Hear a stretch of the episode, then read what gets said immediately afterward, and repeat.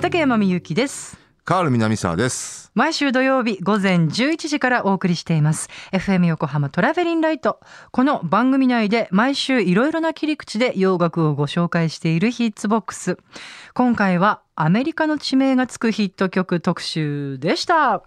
はい、ほもう本当ね、アメリカの地名がつくうん曲って、ええあのーほんの一部でしたよ。ああそうご紹介したのは。そうもうで本しょ当うにねほんのほんのほんのきっ一部。とねうんうんうんまあそれはそれはたくさんありますね。ちょっとまた今週も大興奮してしまいました。あの、これはもういや何レナード・スキナードそう、そうですね。いや、こう、そうだ。いやそうだレナード・スキナードはこの曲があったらねねもうんうかけねなくうん、ねもういいいいですからね、もうイントロだけでね。はいはい、ちょっともう。まあ、70年代のねサザンロック系のバンドの中ではもう一二を争うぐらいのねあ、そこまでおっあしゃる。の実力と、人人気とうん。うんはいあありますからね、まあ、オールマン・ブラザーズバンドとかねうんあのう辺んとに匹敵するぐらいのね、うんそうか。はい、あ、ちょっといろいろね、この今後も詳しく、ちょっとそんなお話をお伝えしていきます。この特集をお送りした後、放送で語りきれなかったことをコーナーコメンテーターカール南沢さんに語っていただきます。それではまず2020年7月4日に放送したヒッツボックスアメリカの地名がつくヒット曲特集をお送りしましょう時刻は12時36分 FM 横浜から生放送でお送りしておりますトラベリンライトこの時間は60年の歴史の中のポップソングからよりすぐった名曲をさまざまな切り口でご紹介するヒッツボックス一曲一曲を詳しくご紹介してくださいますコーナーコメンテーターのカール南沢さんですこんにちははいこんにちはカール南沢ですいやなんか一週間ぶりですごいあの二久週しぶり二週間ぶりですよあそうか二週間ぶりっていうのかそう そうですねい やお会いできてもう「I 嬉しい miss you」でして I miss you too ですよ本当やっぱここ来ないと調子狂いますねなんかねね ということで今日もよろしくお願いいたしますよろしくお願いしますはい今日のテーマは何でしょうかはい、えー今日はですね、はい7月4日ですよねね、うん今日はねで確か冒頭でもちょっとねこれに触れましたけど、はいはいえアメリカ建国記念日、ねそうですね、はいえーということで祝はい建国244年うーん244ね年なんですよ。そうなのかそうはいえーということで今日はアメリカの地名が入った、あーヒットソングですねえはーいなーるほどこれをご紹介します。はいええーまあ長いヒットチャートの歴史の中で、えええアメリカの地名大抵のアメリカの地名が入った曲うんヒットソングはありますよね。結構ありそうですね。ううんん、うん、はい。でまあそうね主にやっぱりね大都市系のニューヨークとかうんカリフォルニアとかはい。その辺はまあ多いかなっていんうんううんイメージではありますけどうんうんうねん。えーでね今日1曲目はねそのものズバリまさしくアメリカはい。うん。もうアメリ国カ名でだす。はい。はい、はい。まあ地名っていうか国のお名前ですけど。はい。はい。えーを紹介したいんですけど、こはいこの同じ企画をね、実はね、ヒッツボックスでやってたんですよ。うんうんうんうんかかつてね。はい。えーで、その時に、ねえーゲス風のはい。アメリカンウーマあーン紹介したんですね。はい。うん。うん。そうだったえーこれは1970年のええナンバーワンヒットなんですけど、はい。あ、えーそうだそうだ。はい。そう、うんうんうんゲスフーっていうのはねカナダのグループなんですよね、うんうんだからカナダのグループがアメリカンウーマンを歌うって結構ねちょっと内容的には皮肉っぽい感じなんですよ、ああ、なんかおっしゃってました。はい。そうんんえーで実はこのアメリカンウーマンを、うんはい。うん再び29年後にチャートインさせたアメリカ人がいたんですねあ、これカバーして。はいえー、それがそうなんだ。レニー・クラビッツあ、レニー・クラビッツがそ歌っている。うでこれもおーまたねまあレニー・クラビッツってねアメリカ人とはいえ、うんうん出自はねあの、はいいろいろとこう、まあ、白人と黒人の、うんうん両方の血そうでが流れていいたり、うんうんえーしてるんでね。はい。だからまあ、そういう人が、あアメリカンウーマンっていう曲を歌うっていうのはまたね、ちょっとこう、シニカルな感じが、うんうんあるかなそうですねうん、うん。とは思うんですけへどーこれいつ歌ってたんですか99年です。 ?99 年。はへいえーー当時のヒットチャートで49位まで上がる、え。えーヒットになってますすね。だからアメリカンウーマンは2回ヒットしてるんですねあ、。そうですか。はいそうーんで、まあ、あの、オースティン・パワーズっていうね、あのありましたねあの映画のサントラ用に作った曲なんですけど、ああ、そうそうそうだったんだ。はい。はい、ただねあのゲスフの方はねけ結構ハードロック色強い感じで、はい。えーやってましたけどレニーの方は、まあなんていうのかなこうもうちょっとシャープなうーん。グルーヴ感のある感じのね、うーえんーはかい。かっこいいカバーですね。はい。はい、えーということで1曲目聴いていただきましょうレニー・クラビッツで「アメリカン・ウーマン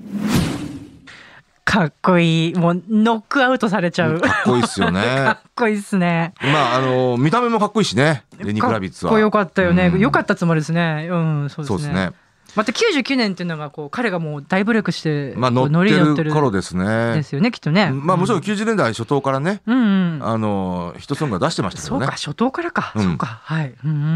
んはい。いやもうびっくりしましたこのはいあはい。ギターもかっこいいですね。そうね彼ギタリストでもありますからねね、うんいやいやいやいや。はい、はいでは続いてアメリカ地名ヒット特集の、はいご紹介です、ねえっ、と2曲目はね放題で、はいあの要は原タイトルとは全く違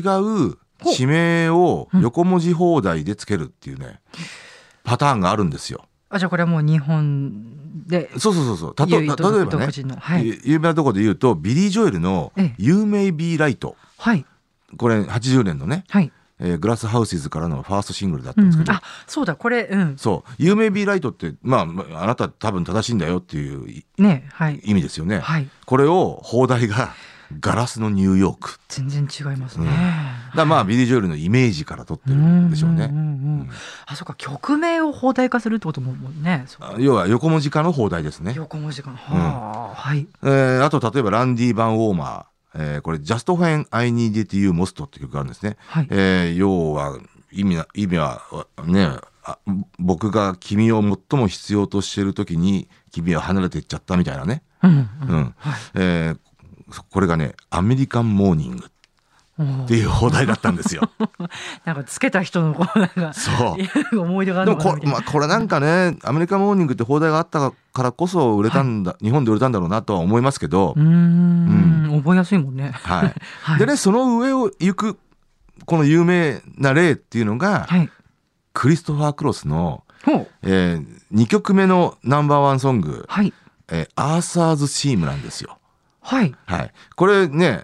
原タイトルは「アーサーズ・チーム」括弧して「ベスト・ザ・ト・ユー・キャン・ドゥはい。」はい、これを、えー日本のレコード会社は、えー放題を「ニューヨークシティ・セレナーデ」 とつけたんですね。かなりこう勝手感がありますよ。うん、まあまあ81年80年代に突入した頃の雰囲気 っていうのもあるあるしねう。んうんうんうん。でねこれがね僕ね最近知ったんですけど、はいえーこの放題をつけたお方が、はいえー僕の尊敬する業界の大先 輩の方だったんですね。やばい近くにいるんですね。はい、いやもうでもこれはもう本当あの言い得てみような素晴らしい放題だなと思いまあす。そうなんですね。はいうーん。いややっぱりねこれもアーサーズチームそはいのままでもしリリースしていたら、はい。日本でそんなに売れなかったんだろうな、ううんん。ヒットしなかっただとろうなと思いますよ。だか日本語としてはちょっと弱いかなって感じですね。はい。やっらニューヨークシティセレナーデですよねやっぱりね。うんはい。はい、ということでね、はい。えー今日はねこのアメリカの地名ニューヨークが入ってますねこの曲は。うん。はいえーということで、えー聞いていただきましょう。クリストファー・クロスでニューヨークシティ・セレナーデ。はい、えークリストファー・クロスでニューヨークシティ・セレナーデでした。はいということで、はいあでもね確かにこれ、うんあの日本人としてはニューヨークシティセレナーデっていうこの流れるようなサウンドの方がそうね。曲にぴったりかもしれない確かに。うん、はい。まあ雰囲気的な感じはありますけどねう。んうんうんうんそうなんですね。はいまさかカールさんの男性大先輩が そう危になったとそうなんです驚きましたけれども、はい、それではアメリカ地名ヒット曲特集三曲目のご紹介お願いします。はいえーまあ特にあそのアメリカのアーティストはんどんなジャンルでも、、はいい、わゆる地元レペゼン的な傾向っていうのは強いと思うんですよ。レペゼンってなんですか。あまあ地元代表俺がこの地元の代表だぜみたいなおレペゼンっていうのはい。うんうんうんえーまあ、まあヒップホップ系はね、うんそれこのその傾向はね本当強いと思うんですけどそうですね。はい。うんうんあの例えばブギーダンプロダクションの「サウスブロンクス」なんてね、えー曲があったりとか、うんこれこれはまああのいろいろとねあの当時うん、ヒップホップの発祥の地はどこなんだっていう、うーえんーの戦いがあってそそういうのがあったんですけうど、ーんえーまあリスペクトとかこう憧れとかインスパイアとかね、そういった場合でこうその地名を称えるっていうね、うんうんえーいうとこありますけど、あのねカナダのシンガーのニール・ヤングが、はいえーハーベスト」っていえーはいうはいアルバムの中で、はいアラバマっていうう曲があるんですよ。はいうんあったっけうんうん、あと「アフター・ザ・ゴールド・ラッシュ」ってアルバムの中はにいサザンマン」っていう、ありますねありますねはいえーあるんですけど、まあ、い要はまあアメリカのランブロックはっいていうものを称えるああようなね確かに確かにはいでねそれにまあこうしたっていうか、まあ、アンサーソングとして出したのが、えええええーレナード・スキナードええはい「スイート・ホーム・アラバマおお」はい、はいあの名曲ですえね。あこれってそうなんだそうニール・ヤングへへのねアンサーソングだったんですよ。あそういういきさつがあるんですかはいええ初めて知っただはいからまあねカナダのシンガーであるニール・ヤングがはいおオラが国アメリカのアラバマを称えてくれるんだっていうねああじゃあそれ答えようじゃねえのっていうでこれがねあのレナード・スキーなどにとっては、えー初めての、えートップ40ヒットになったんですね。ままあでもこの曲はもう本当ねこうなんていうのかな大衆音楽の魅力が詰まりまくったもうサザンロックをベースとしてね、はいえーもう骨太でご機嫌なナンバーですよねご。機嫌なのはいはいうんええもうねへー最高の曲なんですけどね。うんうんうんはいああとねキッドロックがね後に「オールサマーロング」っていう曲で、はいえー2008年ですね、えーこの曲からインスパイアされた曲をねあそういう曲もあるんですねこれもまたご機嫌なんですけどねうーん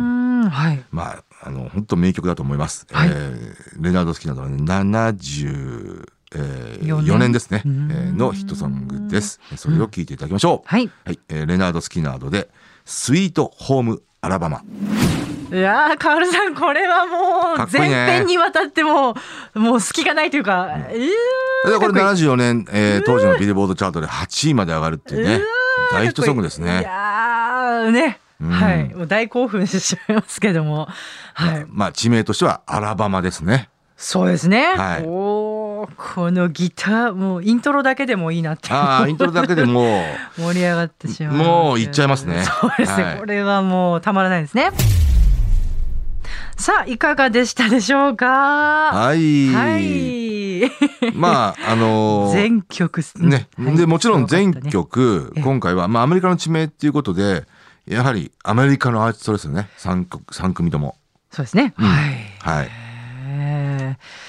レニー・クラビッツも良かったですよそうね。うんただ、まあこれ本当ね、多分いろんな、あの、複雑な意味合いがあったと思いますよ。こレニー・クラビッツという人が、はいアメリカン・ウーマンという曲を歌うっていうのはね、この根血児であるレニー・クラビッツそうですねはうんうんう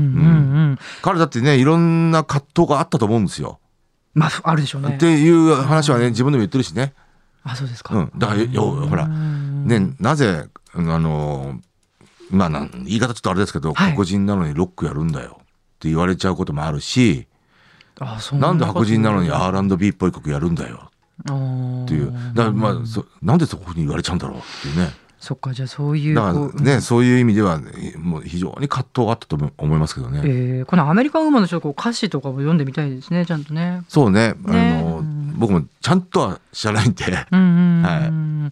いいやでもこうサウンドもねこう力強くてあのドラムが抜けるとことかもねうんうんうんグッとくる感じでね、そうですね。いやー、うんあと改めてこう声声質がね恵あーまれてるなそうでーすねなんて思いながだらねあねいい意味であのーいろんなこうロックだ R&B だって範疇を本当超えてる人ですからいやね本当羨ましいですね、うんその悩みだったかもしれないけど実はほらそれができきる人ですからね そうそうそうもう、うんもうそこをもう最初から持って生まれてるっていうのはねだからねレニー・クラビッツはあのーさっきねあの放送で言いましたけど90年代初頭からはいやってますけど、最初のヒットソングってあのー「It's Not Over Till It's Over はいはいはい」はいあれがね、はいあのーやっぱりねなんていうのかなまあフィリーソウルというかねオリジナルですよねもちろんね、うんオリジナル曲オリジナルソングうんオリジナルソングうんあの曲はそうですね、うんそうんんっぽい感じだったんで僕最初やっぱレニー・クラビッツあの曲で知ったんでははははあそういう感じの人なのかなと思ったんですよ。ははははう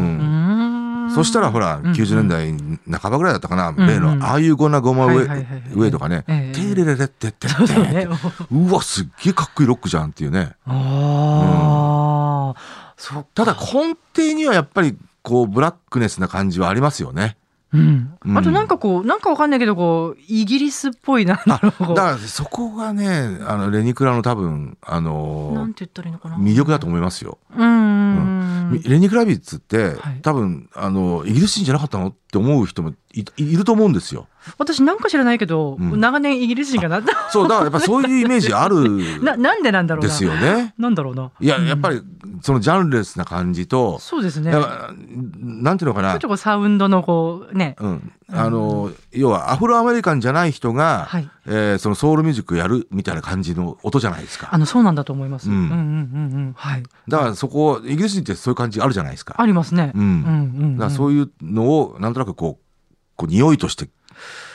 えーそう感じ取ってるんじゃないですかすごい今こうやってカールさんが言語化してくれると気持ちがいい。うんああ、そうそうかもしれないですね、本当。そうだレニクラビッツってねうんあの非常にこうね音楽聴いてても思,、う思うけどもういろんなこう心の葛藤を感じさせますよね。うんうんそういうのがさ、やっぱこう音楽のやっぱ残酷なところでもあり救いでもありっていうかそうね、ねうんそういう葛藤がある人がやっぱ人の心を掴むんですよ。そうでしょうね。救ってくれるっていうかね、うんそういうところがね大いにありますね。はい。そしてクロクリストファー・クロス、まあもうね知る人知る人ぞ知る、うんうんえーグラミー総なめ男ですよ。クリストファー・クロスの声も個性的だなぁと改めて思います、ねまあまあハイトーンボイスのねうん非常に綺麗な声してますよね。しかしあのあれですねこうきっと少年時代にこの曲知ってて、はい。でしょきっとえーっと10これこの曲は、はいえー1981年なんで、はい僕が19歳か。うんはあはあはあうんでその後に、えーはいそのまあ会社にレコード会社に入ってえーっとね、うんこれはねクリストファークロスはワーナーなんですよ。はあはあはあでワーナーミュージックに、えいた時ーで僕はワーナーミュージックにいないなかったんですよ。うんで僕はポニーキャニオンにいて、はいその時にワーナーミュージックの方がポニーキャニオンに、えーの転職してきたんですよ。うんでそれが僕の直属の上司になったんはいでその人があの例えば、えーっとプリンスのビートに抱かれてとかその辺の放題つけた人おでっ。とっとっとっおとっとほーってもうまあまあ今すごい当時からもう尊敬してる、はいあの要は洋楽のいろはをね洋楽の仕事のいろはを教えてくれた人なんですよね。へでその人の先輩があの T さんって言って、えーそれがこのクリストファー・クロスのニューヨークシティ・セレナードだとかえうんをつけた方なんですね。で後に僕はその T さんを、えーキャニオンのその直属の上司を通してはい紹介していただいたっていう。あそうですか、い、やこういうこうねどどういうイメージでつけたんですかとかそういうお話を実際そうね聞いたりしたことはあるんですか、いやないですね。うんあそれはないけどでそれを実はね知らなくて、ええええ最近 Facebook で T さんが T さんとやり取りしててあじゃあ割と最近知ったってことなんですかそう。あの、実はこれ僕がつけたんです よ。ニューヨーク市驚で、で愕、そうだったんですかって。それ驚愕ですよ先週ぐらいですよ、知ったの。ええそ ちょそれまたそれまた随分キンキンな話題ですねそ うそうなんだちょっと ななんかそれちょっと もうもっとこう歴史がある話かと思ってました面白いですねそう。だから、 はあだからまあ19歳の時 に、慣れ親しんでいた、この、この曲ね、クええリストクロスの。で、まあ19歳ながら、はいあニューヨークシティセレナーデって、ああ、いい言えて妙な放題だなっうんて思ってたんですよ。ええそれをね、先週知ったってそう、三十数年後に。そんなことあるんですね。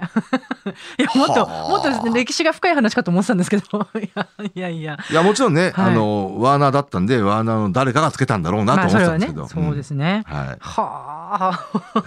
カールさんの話びっくりするからね、もうスティービー・ワンダーと一緒に仕事してるとかね、いやいやいやそんな話もいっぱいあるんでね。ねはい、そしてスそイしてートホームアラバマみが、んなみんな大好きレナード好きなのですよあのカールさんがやってらっしゃるバーシュワショットでも、これもうね米兵の皆さんあがの大興奮特してにはいアメリカのあのまあ白人の方々えがこの曲かけてくれよっていう人多くて、なんか想像つきます。うん、でああるいは、まあ、あのそういう方がいる時にあのこれを曲かける率が本当高いんですよ。うーんかけるとねもう上がるんですねみんなもうお焚き火あげますからうんおただかケらブこれとかもうスティーブ・ミラーバンドとか、ミラーバンドはい。まあ、もちろんオールマン・ブラザーズバンドだとか、はい。なんだろうな、サタンロッケ、まあ、38スペシャルだとか、はい。ジョージア・サテライツだとか、あるわボあるわブ・シーガーだとか、おお、そうだそうだ。この辺かけるとね、もう、もうアメリカの、まあ、と特に、ちょっと、ちょっとご年配のね、40以上ぐらいの、ちょっとご年配って、私もそれに入ってるんですけど。ちょっといやいやい やいやいやいやいや。白人、白人の方はへーね、もうこの辺かけると喜んじゃう。それちょっと目の当たりにしてみたいですね。そうなんだ。あとそのニール・ヤングへのまあアそうねンサーズソング的な、うんちょっと感動的ですね、これ。そうですね。だってそもそもね、うんあの、レナード・スキナードって、はい。アラバマじゃないですからね。あ、えーそうなんですか。自分のホームタウンがアラバマというわけじゃないんですでか。はないはずですね。へー。そうなんですか。うーうん、確かどこだったっけな。うんうんうんうんうん。あ、そうそうか、フロリダです、フロフロリダ。あ、全然違いますね。へーだから、まあ、ニール・ヤングの曲を聴いて、ええええええ逆にインスパイアされたんでしょうね。じゃああの時代どんなにやっぱこうニール・ヤングのこう影響力がいや、あると思いますよ。やっぱりそうですね。ねうん、あのアメリカのルーツロックの人々との交流も非常にあった人ですからうーね、んうんニールヤングはねね。ニール・ヤングとこうジョニー・ミッチェルがカナダでねこうあー昔は恋人同士だった確かねにみたいな話もこう、ねそうねこう結構鳥肌が立つなって感じなんですけどね。まあなんたってねクロスビー・ストゥリスナッシそうですねュ、あクリストビクロスビー・ストゥリス・ナッシナッシュュヤングですからねあ、そうだ長い長い、うん、 そうですね。はいいやーカエルさんがね16歳だった時のお話なんかもいろいろしていただきましたけどね。あ16歳そうだからポニーキャニオンに入ってうん、 2年目あぐらい、 16歳じゃないよごめんなさい間違えました。あれ16ええ歳88年か88年かそうか、私が16歳だから今16歳って言っちゃった ね。 88年は畠山さんが16歳だった、ね、そうですすいませんそうですそうです。そうポニーキャニオンに入ってねうーんアルフィーとかチェッカーズとかトンネルズとかチャゲアンダスカとか売ってましたよ、売れたでしうょうん、売れてたういいなあ田原俊彦とかねいいなあこれねラジオネーム横浜金太さんはね、うん61年の6月の生まお生まれなんですってはい。で16歳から17歳の頃は新宿の椿ハウスに通っておーいました僕よりりちょっと上かな、 1個上とかなんでしょうかねぐらいかうな。ーん椿ハウスね、あのヒスボックスでもお話ししましねたね。ねねなさってあまのしたロンドンナイトっていうね、はいあの大貫健章さんのねイベントを月一ぐらいだったかなやってたんですよね。お友達の萩萩萩原君と萩原君と、そう。言っでてた僕はね普通のディスコによく行ってたんですけど、 えうんあのもう本当ボニー・エムとかアラベスクがーかかるような。んでたまにはちょっと違うとこ行ってみようかっつってうん「おちょっと椿を椿ハウスってのいいんじゃないの?」って「あいいねいいね」すごいなあで行ってみたらたまたまその日はロンドンナイトでへ「ええー、なんかいつものディスコとう、違うじゃんうんうん、ちょっと渋いですよね」きっととね思った記憶があります。うーはん ディスコなかったな気仙沼にい、いやいやあったでしあょったのかいやなかったと思いますないよのかなかったと思いますよ本当にそうなのかんやっぱこうクラクラブああそうかそうかそうクラかブディスコという形ではないのかなんて言うんでしょうだからスナックとかクラブのナイトクラブみたいな感じなんじゃないかなそれでこう、なるほどねダンスって言ってもきっとソーシャルダンスとかそういう感じなのかなサパークラブみたいな感じのね、うんサパークラブって何ですかうん、まあまあちょっとそういう 感じの、はい、踊るもできるような、ううんーんはい、うんでそれこそソーシャルダンスですよね。うんうんうん、そういうの今あったら面白いですけどねあると思いますよ。まあまああるのはあるのか、うんそうねはい ささっきそうだなあのリトルテンポが全部えー演奏する盆踊りがあったらいいのにっていうね、あーあのそれやってほしいですねあのなんとなくこうオーソドクシーと、はいえーアバンギャルドさが同居するようなさ感じになるでしょうね。あとねこう日本のこう土着的な曲と、うんうんうんスカとかレゲエのリズムって意外とありますからあーね。なるほど。まさしくねそそのその盆踊りですよね。うですね、うんみたいなねはいそんな話も はい出はいたところで、あと黒はい島優奈の話はもういいのかな。あそうだいいかいいのか。だ なんかからね、はいあ言っときますの彼う女ん呪音に新作に出るらしいんですね。あれ呪音って昔もなかったっけそうそうそう。うんあのもうもうシリーズいくつぐらい名画ぐらい。シリーズ化されてるんですそねうでそもそもね彼女ね1617歳ぐらいの時に呪音に出出たらしいんですよへーでそこがまあその女優の原点だったらしくて、うーうんんだからその呪音怖そうこまあまあホラー映画ですか らね一人でトイレ行けなさそうくなりそう、でもこのこのね呪音の新作ははい、要注目ですね。誰に向かって言ってるのかちょっとよくわかんないですけどはいいわかりましたはいえー、とではつなんか曲えっと、曲も合わせて聞きたいという方は閉めちゃうっていうね毎週土曜日午前11時から放送中です FM 横浜トラベリンライトのオンエアで聞いてくださいね畠山みゆきとカール南沢でした。はいありがとうございましたありがとうございますまたまた